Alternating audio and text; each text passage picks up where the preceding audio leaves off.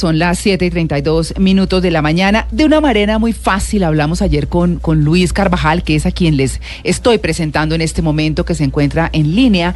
Es economista, es magíster en ciencia política con posgrados en alta dirección del Estado y desarrollo alternativo.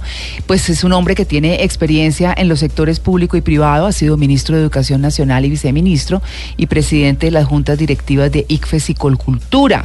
Y eh, tuvo bajo su responsabilidad el diseño y aprobación de la ley de la ley que dio origen al Ministerio de Cultura. Muchas otras cosas, eh, por supuesto, eh, se ha desempeñado también en Asomedios, en fin, es un, es un hombre muy reputado, muy reconocido, y a él lo hemos invitado hoy justamente a hablar de este tema sobre su columna, porque lo que nosotros necesitamos es entender muy claramente todo esto que acaba de decir Mauricio, que es una forma de alguna manera sencilla de mirar el oscuro panorama que tendríamos si gana Trump, que es el menos peor de lo que hay, eh, de acuerdo con los analistas. Luis, muy buenos días.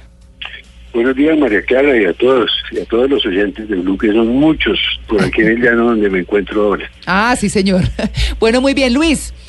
Expliquemos mm, muy fácilmente qué es Trump, que es como el gran peligro, dicen algunos, qué significa Trump si llega a ganar eh, en términos de, de, la persona que es, del desempeño que ha tenido, que representa en la cultura norteamericana? Pues yo creo que ustedes ya lo han dicho, Carlos Gustavo, Mauricio, tú.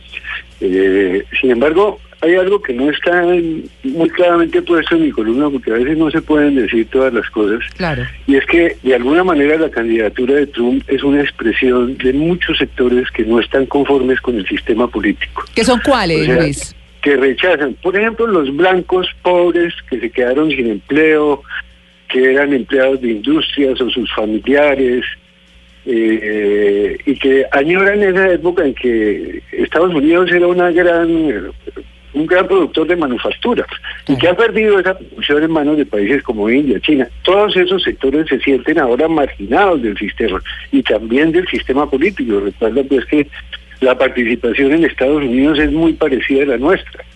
Allá participan aproximadamente el 58% de las personas que pueden votar. Mm. Muy parecido a lo que pasa en Colombia. Entonces, eso eso es Trump, pero pues eh, no es tanto lo que es Trump, porque ya todos más o menos sabemos qué es Trump y quién es Trump. Mm. Eh, es lo que puede ser, lo que a mí me da un gran temor, porque una persona que ha dicho claramente que él va incluso a usar la fuerza para mm. recuperar los empleos que los Estados Unidos han perdido en el libre comercio, mm. a mí me da mucho temor. Yo creo que esa es la parte más Ayer leí a alguien, creo que fue Enrique Krause, el mexicano, que dijo que, que, Trump era un aspirante o un candidato a tirano. Y yo lo veo así y eso me produce mucho temor, monetario. Sí, hay, hay eh, quienes dicen que precisamente Trump cuando comenzó, que decían que era un payaso, los medios de comunicación se burlaban, decían que no iba a llegar a ningún lado y fue creciendo y fue creciendo y pues ya estamos en este punto en que es entre él y Hillary. Él era prácticamente una bofetada al establishment, el establishment entendido como, como ese orden establecido que no debe cambiar porque las cosas deben continuar él sería ese remesón del establishment y por eso es que está ganando. La gente está cansada en Estados Unidos de lo que viene, de lo de siempre, lo mismo de siempre, como pasa en pues Colombia, por ejemplo. No digamos la gente, digamos una gente, pero es que olvidamos, es que eh, hay una frase que explica todo esto que está pasando, y es que la democracia puede ser el peor de los gobiernos, pero no se ha encontrado uno mejor. ¿O cuál era mejor? Eh, el fascismo, la dictadura pues, en la práctica de los comunistas, o anteriormente eh, la época de los reyes, etcétera, emperadores. Yo creo que tenemos una cantidad de problemas en la democracia y no solo en Estados Unidos, en todo el mundo. En Inglaterra es lo mismo. O sea, y además hay otro factor, la gente no está votando por razones, sino por sentimientos y emociones. Fíjate tú que tanto en este momento como en Estados Unidos y en Inglaterra, en Inglaterra la gente tenía todos los estudios que explicaban que el Brexit era malo para el país, malo para los empleos, malo para sus ciudadanos. Lo mismo que en este momento pasa en Estados Unidos. O sea, ¿qué es Trump? Trump es un salto al vacío. Eh, y sin embargo la gente está votando porque se siente es una manera de expresar un rechazo al sistema político. Eh, desde ese punto de vista, pues se puede mirar así, claro. Eh, quisiera hacer una pregunta dentro de ese grupo de personas que estarían dispuestas a votar por, Trump. ¿Estaría una clase media eh, deteriorada, golpeada y que ha perdido, digamos, su papel en el, en el sueño americano? Ahí yo le complementaría Luis a, a Carlos Gustavo. Es eso lo que, lo que está mostrando de esa clase media es qué ve afectado, además de sus empleos, de qué está sufriendo esa clase media. No, es que en Estados Unidos, después de la... Eh, pero esto no es culpa de los gobiernos demócratas, y hay que decirlo con toda claridad. Mm. Mire, María Clara, Carlos Gustavo, si no es por el programa de gasto público billonario del gobierno de Obama, yo no sé qué hubiera pasado, no solo en Estados Unidos, sino en todas partes del mundo. Mm. Es que recuerden que Obama llega en 2009 en un periodo de crisis total, donde Estados Unidos tenía cifras todas negativas. Y sin embargo, a pesar de eso, él entendió, o sea, en economía hay una hay varias formas de mirar las cosas. Una de esas es la de incrementar el gasto público para combatir la recesión, la de Keynes. Eso fue lo que hizo Obama. Y Obama con eso pudo traer a los Estados Unidos y detrás de los Estados Unidos al mundo, porque no sé qué hubiera podido pasar en todas partes, una cosa muy parecida a 1930, si no se desarrolla ese programa de gasto público en los Estados Unidos que promovió Obama. Mm. Entonces, claro, la crisis de 2008 recordemos que fue la crisis de las de la burbuja financiera, una crisis que se pudo desarrollar por falta de iniciativa del gobierno, de los gobiernos de Bush, para controlar qué estaban haciendo los tipos de las finanzas.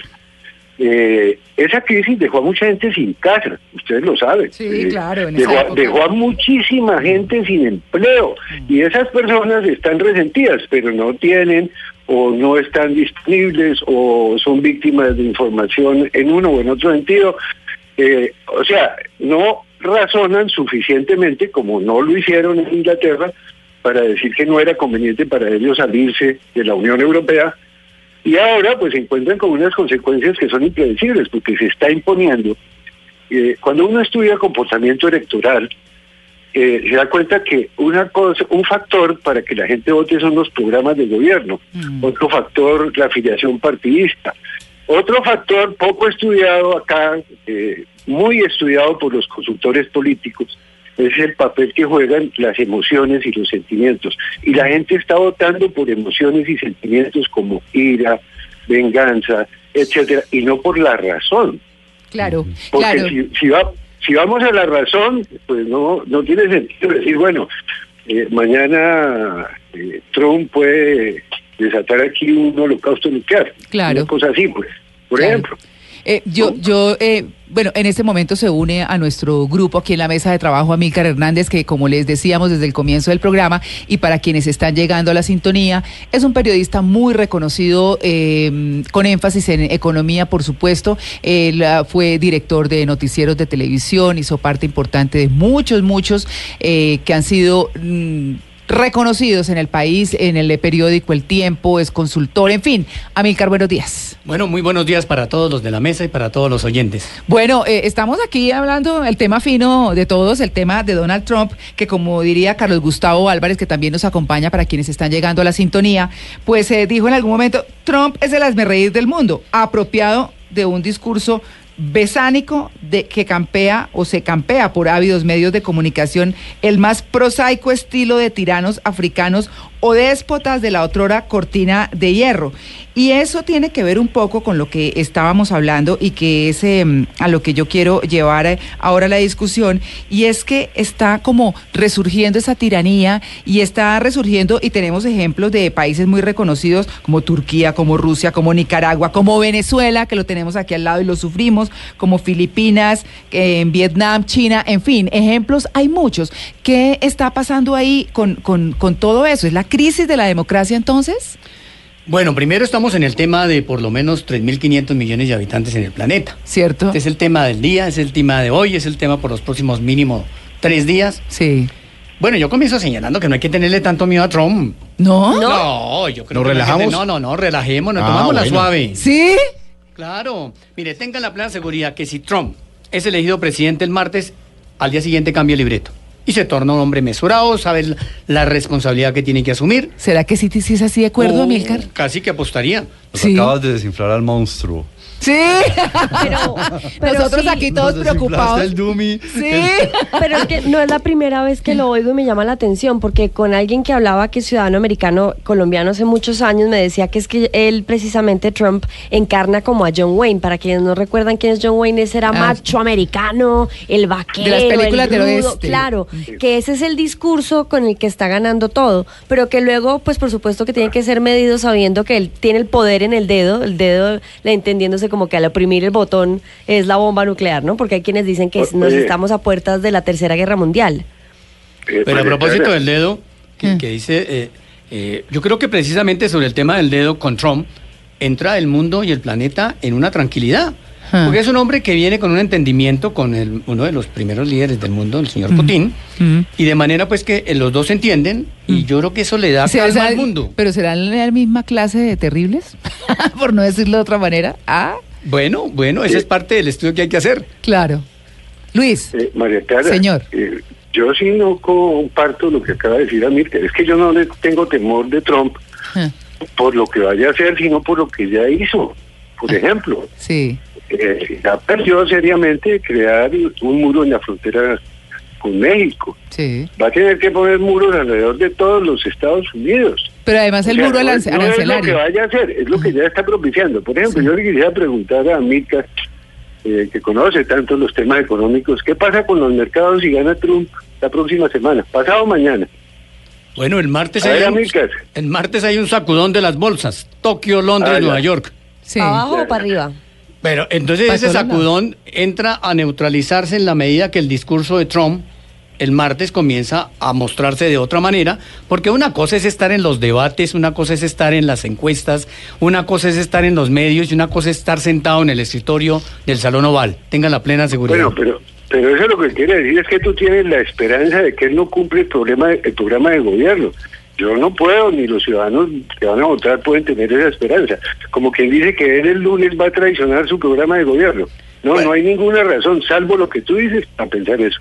A mí me parece que esto es una cosa muy seria, esto de la elección de un presidente del país más importante del mundo es una cosa muy seria. Eh, yo creo que todos, no solamente la comunidad académica, ya apareció una carta de 300 economistas reconocidos a nivel mundial, no eh, pensando en el holocausto nuclear, sino en lo que va a pasar con la economía. Es que, a ver, veamos, hablemos de los mismos Estados Unidos, América. Eh, pasado mañana tú me empiezas, traicionando pues tu confianza, empieza a cumplir su programa y entonces dice todos los productos manufacturados desde hoy se hacen en Estados Unidos, o el 10%. ¿Y usted cree que China se queda tan tranquilo? Y hoy, hoy la manufactura de Estados Unidos tiene un 20% en su Producto Interno Bruto, mientras sus servicios el 80%. ¿Tú crees que los países que compran esos servicios norteamericanos, cuando Estados Unidos no cumpla los tratados, van a seguir comprando servicios norteamericanos? O sea, para los Estados Unidos es la catástrofe, para el mundo mucho peor. Ahora, hay una cosa que no resiste cálculo. Eh, acá en Colombia, en Venezuela, eh, perdón, en Estados Unidos, en, en la, en la mayoría de países, podemos consumir productos baratos y los salarios compran más porque tenemos libre comercio. Mm. Si no tenemos libre comercio, si los impuestos se suben, si volvemos a la época de los acuerdos bilaterales, todo se va a encarecer muchísimo. Es decir, hablemos de los trabajadores colombianos hoy, que compran jeans hechos en China a 40 mil pesos. ¿Qué pasa pasado mañana? Si, si la cosa va al extremo, ¿qué pasa con los ciudadanos norteamericanos si la cosa va al extremo? Y no hablemos solo de eso, Sí. de los granos que el- principalmente nosotros consumimos granos importados del norte de América, de Eh, Canadá y Luis. de los Estados Unidos. Luis, yo, yo quería poner un ejemplo muy práctico y muy fácil para que, para que nuestros oyentes entendieran, porque eh, ayer hablaba con alguien también eh, eh, que mira como la dinámica económica y en términos muy sencillos y muy elementales, por ejemplo, se refería a esas camisetas que todos nos ponemos y que nos regalan en los eventos y no, que dice la marca de la empresa y la cosa y todo. Y decía, mira, ponte a pensar tiene que volver a montar eh, fábricas, tiene que reactivar, estamos hablando de lo que de lo que ha anunciado Trump, por ejemplo. Entonces tiene que reactivar esas fábricas, tiene que volver a emplear a esos norteamericanos que están desempleados y que han perdido sus trabajos y entonces eso implica que buenísimo porque va a haber trabajo, pero va a incurrir en unos costos a precios de los Estados Unidos. Esa camiseta, esa camiseta que trae de China, este es un ejemplo que me dieron que me parece muy fácil y muy chévere. Pero, pero, sí, buenísimo. Entonces, ¿qué pasa? Hoy en día esa camiseta la compran a 5 dólares traída de China, por decir, o a un dólar, qué sé yo. Muy barata, muy barata cuando la produzcan en los Estados Unidos va a costar de pronto 20. Entonces, ¿qué va a decir el tipo, el, el, que la compra o el que sea. No, pues esa camiseta me está costando más plata, tengo que encarecer lo que la camiseta que estoy vendiendo o el producto que estoy vendiendo o que estoy promocionando a través de esa camiseta, entonces la inflación va a ser brutal. ¿Qué, qué, decir a eso? En economía todo depende de, en economía todo depende de. Sí. De manera pues que uno no puede pontificar aquí en blanco y negro, sí. pero por ejemplo el tema de la demanda interna de Estados Unidos, entre más se produzca bienes y servicios y no se traigan de fuera, pues más genera empleo. Mm. Y si genera empleo, la gente tiene dinero para comprar cosas. Y si tiene dinero para comprar cosas, hay demanda interna y eso es enriquecimiento, eso es crecimiento económico. Uh yo quiero ponerte una cifra de presente otra vez. Eh, la estructura productiva de Estados Unidos hoy es 20% manufactura, 80% servicios. Y los clientes de esos servicios es el mundo entero porque Estados Unidos ya no exporta tanto manufactura, muy poquita, mm. sino servicios. ¿Tú crees que cuando Estados Unidos incumpla sus tratados de libre comercio y deje de comprarle al mundo mercancías, qué va a pasar con los empleados de servicios en los Estados Unidos? Sumemos y restemos. Es una pregunta que te tengo. ¿Qué va, qué va a pasar? Bueno, Luis, yo, quiero eh, preguntarte lo siguiente, describiendo un poco lo que hemos hecho a lo largo de este programa y es que hemos en cierta medida inflado y desinflado a la bestia. Sí, pero es que toca. Entonces, claro. Pero quiero preguntarte exactamente la señora Clinton qué representa, además de una posible continuidad del gobierno de Obama, lo cual para muchas, eh, para sectores no es necesariamente bueno. Bueno, yo eh, eh, yo no sé quién fue quien dijo cuando empezó esta conversación que había que escoger entre dos candidatos regulares el menos regular. El ah, yo. sí, sí. Me yo, Luis. parece que, de María Clara. Sí. sí. Me parece que es un poco acertado eso porque la gente tiene una gran desconfianza hacia los políticos. Sí. Eh, Globalmente, además. ¿Por qué será? Yo me voy a los hechos. Sí. Yo me voy a los hechos. Ah. Mire, eh, voy a presentarles dos hechos eh, para que Gustavo y Amílcar, que trabajan tanto estos temas. La comparación entre el crecimiento de Europa y el crecimiento de Estados Unidos en el gobierno de Obama con las políticas que aplicó Obama. Mm. Estados Unidos eh, ha podido superar desde hace años, está creciendo al 2 y al más por ciento, y Europa no. Mm. Europa primero tuvo una gran discusión interna para ver si aplicaban programas de gastos, si el Estado intervenía, etcétera. Cuando empezaron a hacer lo que Obama empezó a hacer desde 2009 muy rápido, ha habido como unas tentativas de poder superar esta crisis que empezó en 2008. Es que eso no lo podemos olvidar. El mundo está pagando la crisis, la consecuencia de la crisis que comenzó en 2008. Pero voy más allá.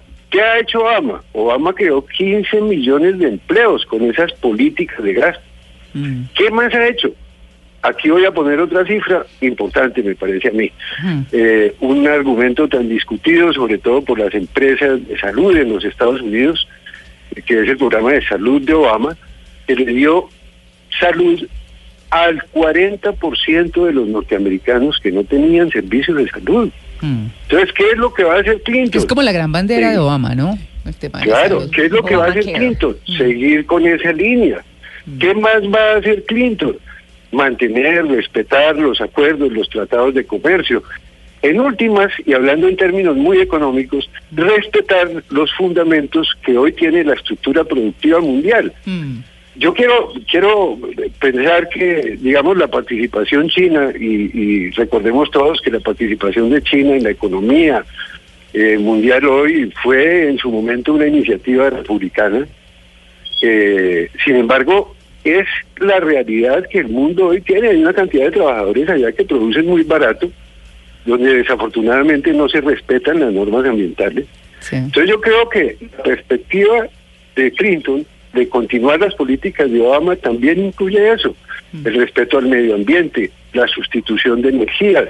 Mejor dicho, todo lo que no le gusta a muchas personas que tienen negocios en esas áreas, grandes negocios en todo el mundo, y que son los que financian la campaña de Clinton. Bueno, Claro. yo tengo una pregunta para el doctor. Eh, Señor. Así como él me hacía una, yo tengo otra. Claro. A ver, vamos, pa- vamos a ubicarnos en el miércoles. Ah, Sí. Gana la doctora Hillary. ah. Sí. Y Trump desconoce el triunfo de Hillary. ¿Qué pasa con la economía de Estados Unidos y del mundo? Ah, no, no, no, es que ya la desconoció. No, pero ya, Ya lo hace oficial. advirtió. Una cosa es decirlo no. y otra cosa No, no. es el miércoles Él diga. ya lo eh, advirtió. Eso es un antecedente en la democracia número uno del mundo, pues impresionante. Porque eso no ha pasado No. nunca, porque es el primer no, respeto no que había- hay. no, no ha pasado, no. Es que no es que vaya a pasar, eso ya pasó. O sea, Trump dijo que él no iba a reconocer y sobre todo fue oportuno la, la, la comunicación del FBI en el día de ayer cuando dice vamos a parar aquí este tema de los correos electrónicos. Sí, pero si lo hace oficial. Bueno, ya, dice, se para el miércoles y dice, no, no, no reconozco el triunfo de Hillary, No. aquí hay una, hubo trampa, etcétera, etcétera. ¿Qué pasa No, con la no. economía del mundo? Bueno, y entonces, y entonces por miedo a eso, ¿qué? ¿Dejamos ganar a Trump por miedo a que no nos demande el miércoles? No, no es dejarlo No. es un escenario, es el otro escenario. El un escenario Sí. es que gane Ah, ese Trump, es el otro escenario es que pierda Trump. No, Sí. No hay más. ah, bueno, hay empate. Si Eh, llega a haber empate, ustedes saben que el Sí. sistema electoral tiene ahí otros pasos, pero es que que llegue a haber empate sí es como ganarse uno el baloto. Sí. Bueno, no, no nos hemos metido con el tema electoral porque ese es otro asunto, pero Sí, sí, sí, está no. así como, como tú lo acabas de decir, está muy apretado y muy empate. Claro. O sea, está muy apretado y muy empate, pero ¿qué es lo que va a pasar el miércoles? Yo te voy a responder. La señora Clinton, con el respaldo de la comunidad internacional, al instante, va a salir a respaldarla, superará cualquier escenario que el señor Trump eh, pueda crear. Miren, hay tanto... Es que, es más, Sí, sí. Acaba de hacerse una encuesta en el mundo entero, entre dirigentes de gobierno y personas, el 90% está por la continuidad de la señora Clinton. Entonces yo lo que le voy a decir es que las Naciones Unidas, eh, la Organización Mundial de Comercio, que se siente muy afectada por estas cosas que dice el señor Trump.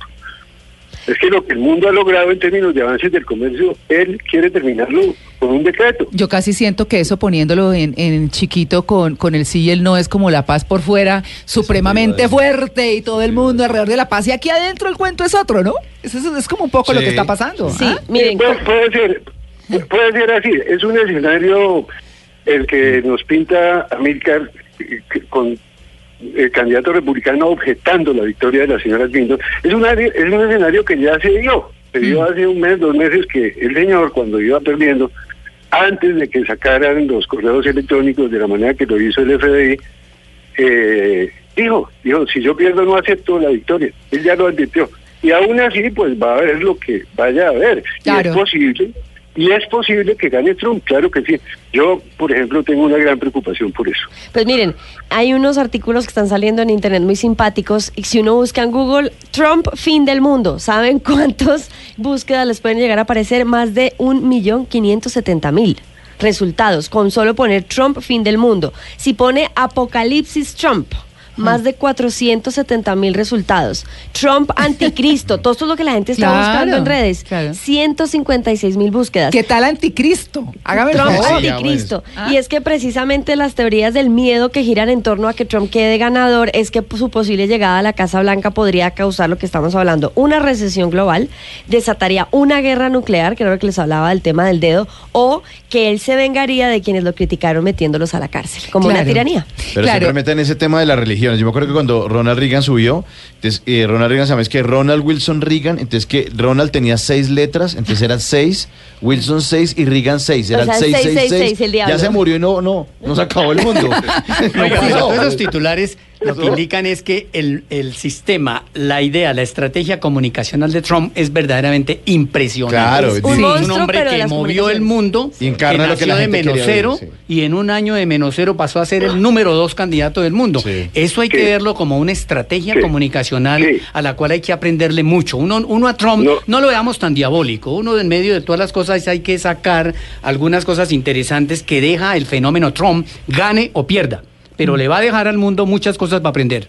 Pero en, ese Bueno. sentido, Lu- Luis, eh, ju- justamente quiero preguntar, ¿tiene que ver lo que acaba de decir Amílcar con lo que planteabas hace un minuto, hace unos minutos relacionado con las emociones y el manejo mediático? Sí. Porque casi que Ah, sería, digamos, el un- no un primer, pero sí un representante del el presidencialismo mediático.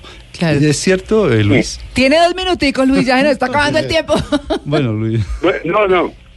Es, es así como dice Carlos Gustavo, eh, no vamos a extendernos acá, pues, pero es así, están primando emociones y sentimientos, y él empezó con un desafío, ¿no? La estrategia que está señalando Amílcar es, es así. Empezó con un desafío, con un reto muy grande contra los votantes hispanos. Entonces advirtió, con eso perdió con los hispanos, pero ganó con esos norteamericanos pobres que están desconectados, que están desconectados del trabajo, que están desconectados del sistema político. Entonces él hizo su nicho con esa declaración de guerra que fue lo que hizo con los hispanos y la ofensa posterior que voy a construir un muro en México, lo que hizo fue ganarse y echar para su lado a todo ese sector de norteamericanos que se volvieron la parte, la corteza dura de su campaña. Eso Claro. que acaba de decir Amílcar es completamente cierto, pero me parece que eso es otro otra conversación muy larga. Claro, O sea, no, la estrategia de Trump muy buena, sí. Claro, por Sí, sí. supuesto. Y pues, eh, entre otras cosas, pues eh, eh, sabemos que nuestros oyentes deben estar un poco extrañados de que estemos discutiendo esos temas tan duros. Aquí hablamos más de la vida, hablamos más del entretenimiento, pero es tan trascendental lo que está pasando que nos parecía chévere traernos, traerles este, este, este escenario un poco distinto, un poco más tranquilo y un poco más, eh, como, como le dijéramos, en términos más fáciles para el oyente, para poder entender realmente cuáles son las implicaciones que tiene eh, que gane Clinton o, que gane o que gane Trump. Así que yo lo quiero cerrar esta discusión dándole las gracias a Luis, por supuesto, eh, que está en línea con, con algo que está circulando en las redes de los norteamericanos, ese norteamericano emocional, de a pie, que es el que está sufriendo la situación realmente económica complicada, de empleo, que es lo que está, diríamos, como gran resumen, casi llevando a Trump al, al triunfo, si es que gana, por supuesto, que, que es bien posible, que dice, dice, dice lo siguiente, después de todas estas elecciones, eh, Trump y Hillary seguirán siendo ricos. La mitad de nosotros tendremos eh, o seremos capaces de decir ganamos. La otra mitad tenemos cuatro o tendremos cuatro años para decir por eso fue que yo no voté por el que sea, ¿cierto? Solo la democracia. Claro, dice, solo recuerde que nosotros vivimos en una América diferente. Ellos, acuérdense que los norteamericanos hablan de América como Estados Unidos, ¿no? En una América diferente a la que ellos viven. Nosotros tenemos que vivir, trabajar, comer con todos los demás en nuestra América. Nosotros eh, no nos movemos en un jet privado ni volamos lejos de, de los problemas de nuestras comunidades. Nosotros, me, perdonan que estoy leyendo un poquito despacio, pero lo estoy traduciendo. Nosotros somos quienes hacemos en este país o de este país lo que somos, no el presidente. Él o ella no pararán el crimen en nuestros vecindarios. Ellos no pararán a la gente de robarnos nuestra identidad. Y ella no parará a ninguno de em, los eh, de las masacres con tiroteos en Mm. los en los nightclubs, por ejemplo. Hillary no eh, not- ah, bueno, no les enseñará a sus hijos la forma correcta eh, o incorrecta de las cosas, pero usted sí lo puede hacer. Trump no les enseñará y no vendrá a su casa a enseñar matemáticas, pero usted sí puede. Nosotros, como un eh, grupo de gente unida, que somos eh, morales, que tenemos valores, que tenemos ética, podemos hacer de este de país lo que queramos hacer.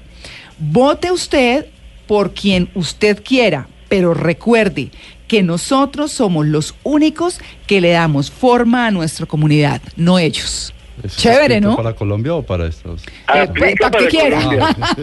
Esto, esto- Aplica, aplica. Sí, aplica, aplica en todas partes, Sí. porque en todas partes, miren, cuando uno ve la situación del mundo hoy, política, económica y demás, se da cuenta de que definitivamente la condición humana es una.